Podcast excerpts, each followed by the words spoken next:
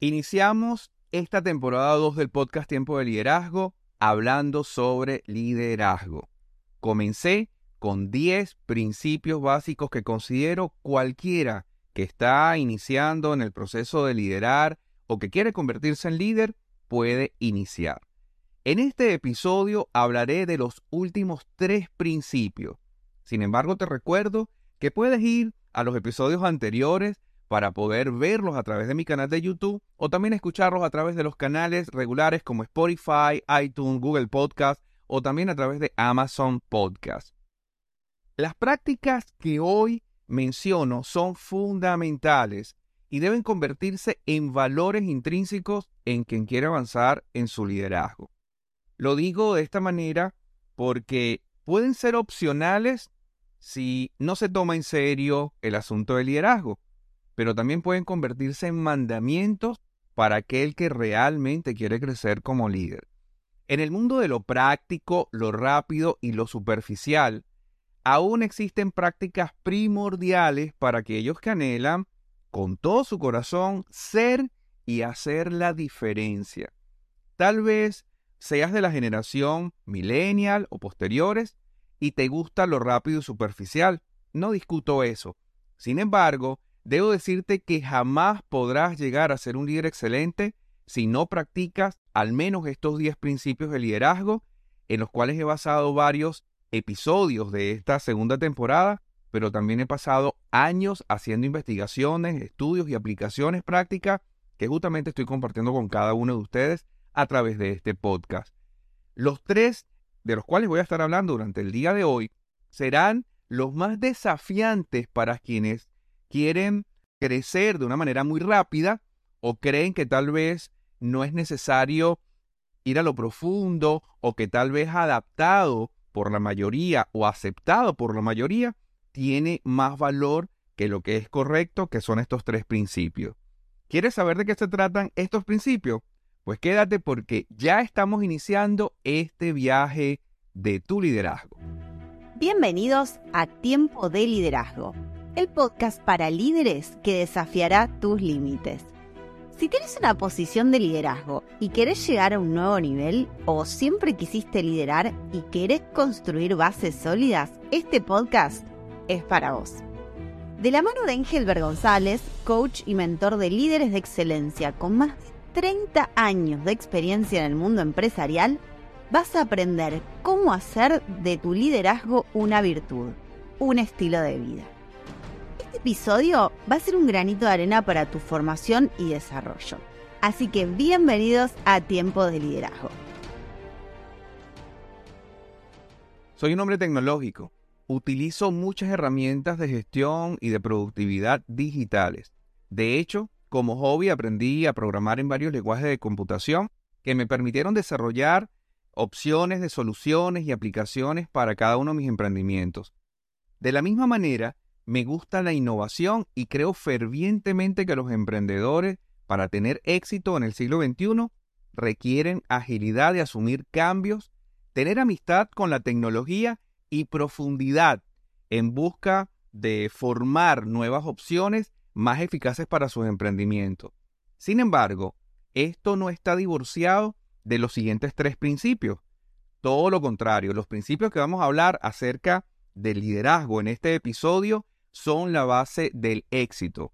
La generación de mejor tecnología y la aplicación de innovación en todas las áreas empresariales pueden conjugarse perfectamente con los siguientes principios.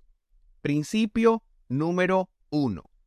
Todo líder que se compromete con su desarrollo mental lee como parte de su disciplina de vida. En esta época de los videos rápidos, unos dos minutos de promedio, para captar la atención, muchos creen que realmente se convertirán en expertos en algo viendo decenas de videos cortos de diferentes fuentes.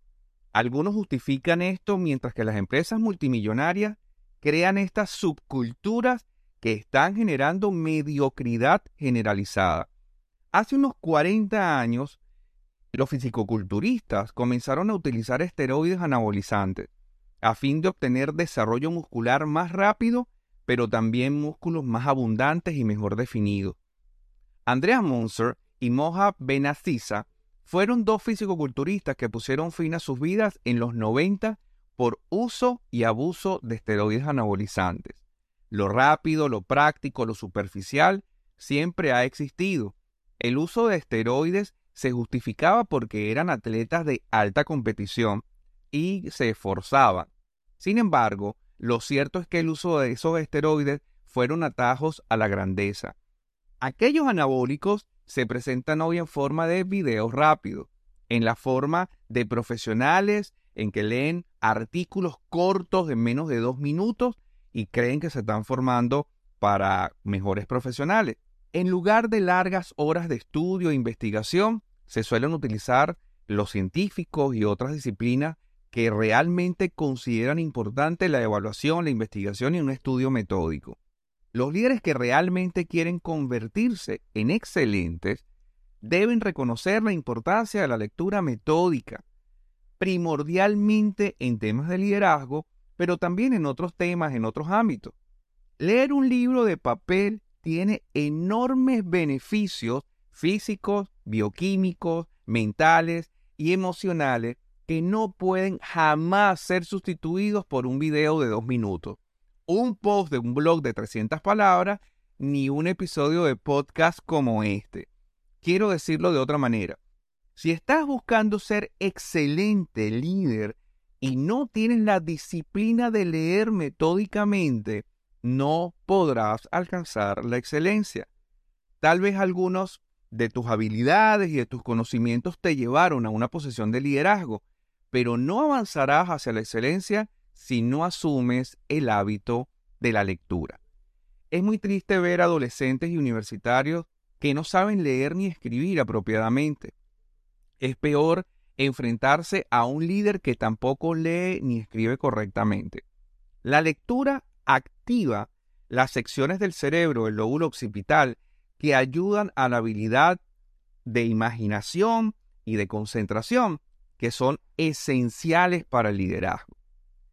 Las personas que no leen se reconocen a leguas, no tienen temas de conversación profundo, no hacen análisis de las realidades a su alrededor, tienen lenguaje limitado, se dispersan con facilidad, obvian los detalles, son evasivos y demuestran poca, muy poca imaginación. Un libro es una ventana al mundo. Eso lo aprendí cuando estaba adolescente. Es un viaje de ida. Es abrir millones de posibilidades. Además de llenar el sentido de la vida del lector, da tranquilidad y también da paz leer. El liderazgo no puede desarrollarse tras la sombra de la ignorancia. La lectura es una de las herramientas más importantes y poderosas para erradicar la flojera mental y sus consecuencias. Quiero darte, para terminar este punto, algunos beneficios de la práctica de la lectura. Te voy a regalar 10 de ellos, pero son muchos más. Primero, aumenta la inteligencia emocional.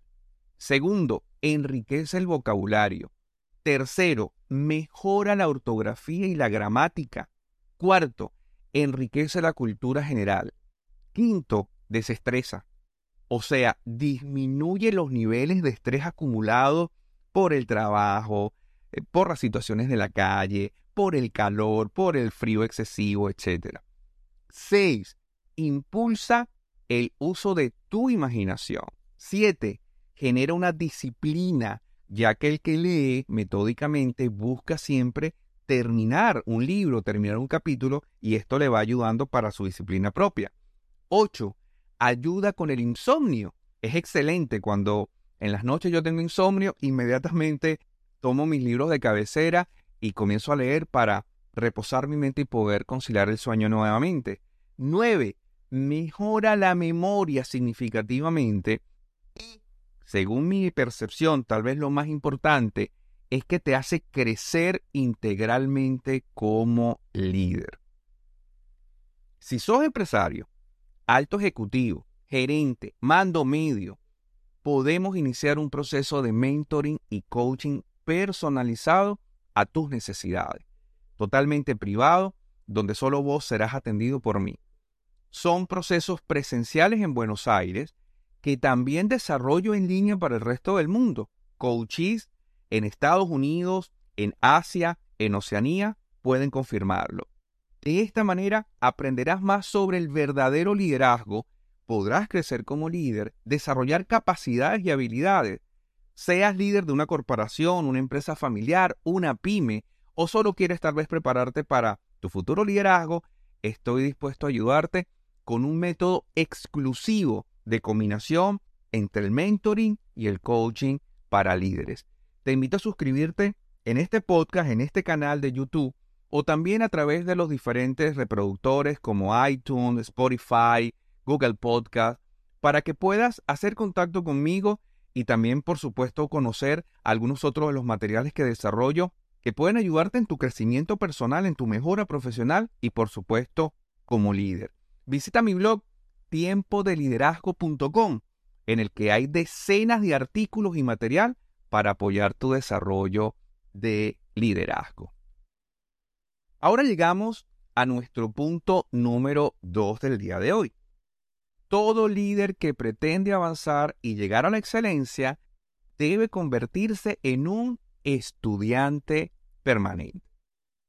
En 1993, tres doctores, Erickson, Camper y Tesh Romer, llegaron a la conclusión en el que decían que practicar deliberadamente 10.000 horas en algo, en una disciplina, te convertía automáticamente en un experto. Pudiéramos hablar entonces más o menos, sacando un promedio de 5 a 6 horas diarias, que tal vez entre 5 a 10 años de práctica en, acerca de un tema, pues hacía experto a la persona. Si lo aplicamos en el tema de liderazgo, dirección estratégica, gerencia, podríamos entonces decir que tal vez entre 6 a 8 años. Si por supuesto, como dije antes, consideramos unas 5 horas promedio de estudio diaria. Quiero aclarar que no creo que sean exactamente 10.000 horas. Eso quiero decirlo con contundencia. De, hecho, hay otros estudios que refutan estas 10.000 horas, pero sí creo particularmente que la expertise o la pericia en un asunto influyen algunos otros factores, como factores genéticos, factores medioambientales, incluso las realidades en las que se devuelven las personas. También debemos considerar sobre qué tema, por ejemplo, es muy fácil ver cómo deportistas invierten casi el mismo tiempo, pero es evidente que solo algunos logran un mejor performance o desempeño y no quiere decir que los otros de ninguna manera sean malos o mediocres.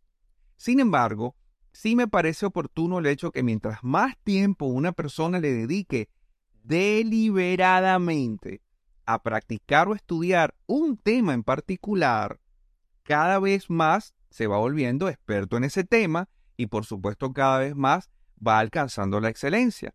Y en esta afirmación es donde me quiero concentrar en este punto. Michael Phelps es el mayor ganador de medallas olímpicas con 28, de las cuales 23 medallas de oro en competiciones olímpicas. Su entrenador fue Bob Bowman. Ha sido entrenador de natación en varias universidades y de varios equipos olímpicos en los Estados Unidos. En 2016 escribió un libro que se llama The Golden Rules, algo así como las reglas doradas, 10 pasos para la excelencia en tu vida y trabajo. Pudiéramos traducirlo de esta manera en español. En el cuarto capítulo, Short Term Goals Lead to Long Term Success, algo así como las metas a corto plazo conducen al éxito a largo plazo, Bauman habla sobre lo determinante de tener un plan. Dentro de este plan también están definidos el estudio sistemático y consistente de las estrategias de los otros competidores, de las circunstancias, o sea, según él, el éxito no es solo salir a competir luego de practicar muchísimo, sino que requiere de varios factores y uno de ellos es estudiar. El líder que pretende la excelencia requiere ser un estudiante permanente requiere no solo ir al salón de clases a recibir información de profesores competentes, sino de investigar por sí mismo, de ser un alumno especializado. A principios de siglo, estudié una especialización a nivel de posgrado en gerencia profesional corporativa en Preston University del estado de Wyoming en los Estados Unidos, porque quería ser mejor ejecutivo. Como coach y como asesor empresarial, por dos décadas he visto cómo la gran mayoría de ejecutivos de la mayoría de las empresas no cuenta con estudios formales en nivel de gerencia, dirección estratégica, ni siquiera dirección empresarial. Sin embargo, las grandes corporaciones multinacionales sí cuentan con ejecutivos que han recibido títulos en este tipo de estudios. Creo que debemos hacernos conscientes de la importancia de contar con líderes capacitados no solo en habilidades técnicas, sino en habilidades blandas ejecutivas. A los emprendedores que he mentoreado por años, les he enseñado la importancia de convertirse en estudiantes de sus emprendimientos. ¿Qué hacen? ¿Cómo pueden hacerlo mejor? ¿Qué hace la competencia? Si necesitas mayor expertise como gerente o director, es necesario que se capaciten en ello. Si requieren mejorar algunas otras habilidades, como por ejemplo finanzas, pues entonces es necesario que comiencen a estudiar finanzas. Si necesitan penetrar más mercado o alcanzar nuevos niveles de venta, entonces probablemente van a necesitar estudiar marketing y ventas para mejorar sus emprendimientos. Quiero aclarar algo. No estoy diciendo que los emprendedores deben hacer todo. Esto no es correcto, hay que siempre especializarse. Pero por lo general los emprendedores inician por sí solos, individualmente, ellos solos, sus emprendimientos y como siempre he dicho, una buena idea no es suficiente para triunfar. Se requiere de algo más y eventualmente los emprendedores tienen que aprender otras disciplinas para poder avanzar. Si quieres alcanzar nuevos niveles en tu liderazgo, si pretendes influir a más personas, entonces necesitas avanzar en tu conocimiento, abrirte a nuevas opciones, afianzar las que ya tienes. Si quieres llegar a convertirte en un mentor de líderes, puedes apresurar el paso y añadir sabiduría a tu criterio siempre que te conviertas en un estudiante permanente. Quiero compartirte esto. Si quieres influir a otros, necesitas siempre ir más alto y más largo para que puedas entonces avanzar mucho mejor para los que vienen detrás aprendiendo de cada uno de nosotros como líderes, como mentores, pues tener las herramientas para poderlos dotar de todo aquello que ellos necesitan. Si realmente quieres crecer, pues yo te invito a quedarte a suscribirte en este canal de podcast, mi canal de YouTube, o donde estés escuchando este podcast, porque pronto estaremos hablando acerca de algunas otras alternativas. Te quería invitar a que si estás en Spotify o Evox o alguno de estos reproductores, puedas darle allí a la estrellita, me gusta. Te invito a que también le dejes al corazoncito y puedas compartirlo con otras personas para que este podcast pueda llegar a muchos más. Recientemente, en el año 2023, di una conferencia Cómo emprender sin morir en el intento y algunos no pudieron participar y me escribieron, me llamaron, se contactaron y hemos decidido que vamos a publicar esta conferencia exclusivamente en el campus virtual desde líder de mi empresa, donde van a poderla ver con detenimiento, recibir material de apoyo, incluso compartir a través de foros y algunos test que vamos a estar haciendo para ayudar a los emprendedores. Si vos querés participar en esta conferencia y en otros entrenamientos más, te invito entonces a seguirme en mi página web engelbergonzalez.com barra eventos y allí vas a tener enlaces para cada uno de los eventos que estoy desarrollando en cuanto a gerencia, a ventas, a atención al cliente, resolución de conflictos, manejo de estrés, frustración y otros entrenamientos más que traemos para ustedes. Recuerda, engelbergonzalez.com barra eventos donde tendrás la información completa de todos nuestros entrenamientos. Y así hemos llegado a nuestro tercer y último punto de este episodio. Todo líder quiere influir con asertividad, guiar con diligencia y dejar un legado como mentor. Para ello entonces se debe practicar la meditación. Platón dijo, la primera gran victoria es conquistarse uno mismo. Antes de entrar en el tema de la meditación, quiero ser enfático en aclarar que no hablo de meditación oriental, ni meditación llamada trascendental, ni este tipo de sistemas donde te invitan a poner la mente en blanco y a desconectarte o a conectarte con algo etéreo como el universo, como el nirvana o la naturaleza. Quiero aclararlo porque fervientemente estoy convencido de que este tipo de meditaciones no son convenientes o tal vez no son útiles para el propósito de lo que vamos a hablar a continuación. La meditación que yo hago referencia y te invito a practicar es la capacidad que tenemos de concentrarnos en algo y pensar en ello con detenimiento. Es como escudriñar buscando encontrar tesoros escondidos. Mientras hacemos esto podemos hablar con nosotros mismos, hacernos preguntas, evaluar opciones, darnos respuestas, asumir fallas desde nuestro punto de vista, por supuesto, y hacer incluso cambios de hipótesis. Tal vez necesitamos practicar algunas otras cosas que no estamos de acuerdo, o tal vez decir, bueno, y si lo veo desde esta perspectiva, y si lo hago de esta forma, probablemente pueda ser mejor y pueda ser más útil. Todo esto en solitario, o sea, sin ningún tipo de distracción. Escúchame bien. Sin televisor, sin radio, mucho menos celular encendido, sin música, sin familiares. Por favor, no en el tráfico yendo a tu trabajo o viniendo de tu trabajo, ni tampoco en otras distracciones como encontrarte con amigos mientras te estás bañando o mientras estás cortando el césped de tu jardín. Si buscas claridad sobre un asunto, las distracciones pueden ser tu peor enemigo y quiero aclararte que incluso te pueden dar mayor confusión. Insisto, en este mundo pragmático y superficial, la gente no quiere profundizar, las personas quieren respuestas rápidas, muy rápidas. Las personas incluso quieren tratar de solucionar la situación de ahora, de este momento, de right now, pero no quieren buscar soluciones profundas ni soluciones de duración permanente.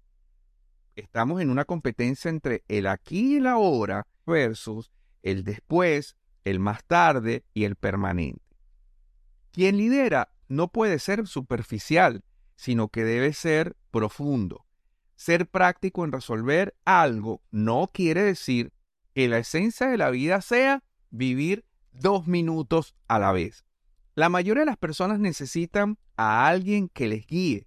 Solo quienes comprenden esto pueden asumir el rol de liderazgo con determinación y con excelencia. Quiero volver a invitar a esta escena a Bob Bauman. Esta vez, en una entrevista a Forbes en Estados Unidos, él hablaba sobre tres hábitos diarios para mejorar el desempeño de aquellos que él enseñaba a sus pupilos. Uno de estos hábitos se llama el ensayo mental. Consiste en exigir a los atletas de alta competencia o de alto desempeño como Michael Phelps que tomaran tiempo diario visualizándose en la competencia, viendo las diferentes alternativas de la competición, ver los posibles problemas u obstáculos y solucionarlos en su mente, incluso verse como espectadores ellos mismos desde las gradas. Bowman le pide a sus competidores como Fel que utilicen dos horas diarias para practicar el ensayo mental antes de una competición por muchos meses. Este ensayo mental es parte de lo que llamamos meditar. Phelps, quien ganó 28 medallas olímpicas, confirma en una entrevista que es imprescindible para el éxito que él tuvo. Los líderes hoy deben decidir dejar de ser tan operativos e improvisados, incluyendo disciplinas sanas y oportunas como la de meditar. Meditar añade una perspectiva sana a quien la practica. Comento algunos de los beneficios de meditar para vos como líder. Uno, tal vez el más importante es que incentiva la capacidad de concentración. El pragmatismo es un enemigo de la época final del postmodernismo. Millones han cedido bajo la sombra de lo rápido ahora, sin comprender que hay virtud en poder pensar antes de actuar, pero pensar bien, con profundidad, no solo buscando situaciones rápidas, sino las duraderas. Los líderes que no tienen la capacidad de concentrarse, por lo general, no toman decisiones sabias, sino que toman decisiones basadas en sus emociones y no basadas en reflexiones. Dos, otros beneficios de el meditar es de poder reconocer las prioridades esenciales del liderazgo. Si el líder no reconoce la prioridad de meditar, de enfocarse en los problemas, abstrayéndose de ellos, entonces solo querrá resolver el problema actual. Me explico. No estará buscando resolver el problema actual y también el futuro, o sea, evitar que el problema vuelva a aparecer. Priorizar implica poner lo más importante primero. O sea, si el líder falla en priorizar en la meditación, también estará fallando en priorizar en el resto de temas y funciones de su liderazgo. 3. El meditar da nueva perspectiva. Los líderes necesitan tener una visión 360 grados de todo a su alrededor, de todas las circunstancias que rodean el problema, la situación, su negocio, su empresa, su área, su gerencia, etc. Si solo se camina en una dirección, sin levantar la cabeza, se estará perdiendo el 60% del resto de las cosas que está pasando alrededor, del resto de la información importante. La perspectiva te permite tomar mejores decisiones. Estas decisiones serán mejores si se pueden considerar otras opciones adicionales. Al meditar en soledad y silencio, al tomar tiempo para escribir y poner las ideas en perspectiva, añadirá gran valor y madurez a las decisiones que se tomarán. Por último, meditar es una disciplina y quien la practica se va convirtiendo en una persona disciplinada, que es capaz de autorregularse y establecerse objetivos valiosos. Estamos en una época en que la indisciplina es premiada, en la que las autoridades son burladas, son las personas disciplinadas podrán hacer la diferencia en esta sociedad. Si tu objetivo es liderar, influir y ser ejemplo, es tiempo que asumas estas tres disciplinas como parte de tu práctica diaria. Leer, convertirte en estudiante permanente y meditar. Soy Engelbert González y este es mi podcast Tiempo de Liderazgo. Es grabado en video y audio y te invito a que puedas suscribirte en este canal de YouTube si lo estás viendo a través de mi canal de YouTube o a través de Spotify, iTunes, Google Podcast y también a través de Amazon Podcast. Estoy seguro que podré seguir añadiendo valor a tu liderazgo y desarrollo personal.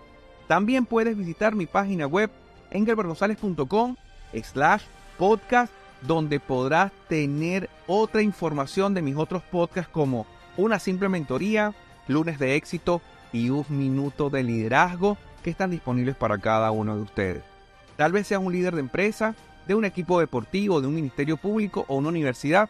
Tal vez nunca habías oído acerca del término liderazgo, pero sientes que quieres más de la vida. Entonces te invito a quedarte, te invito a aprender más acerca del liderazgo y te invito a que puedas contactarme porque estoy deseoso de poderte apoyar a través de cualquiera de mis sistemas de liderazgo. Gracias por participar en este episodio de Tiempo de Liderazgo y nos vemos en el próximo episodio. Chao, chao. Gracias.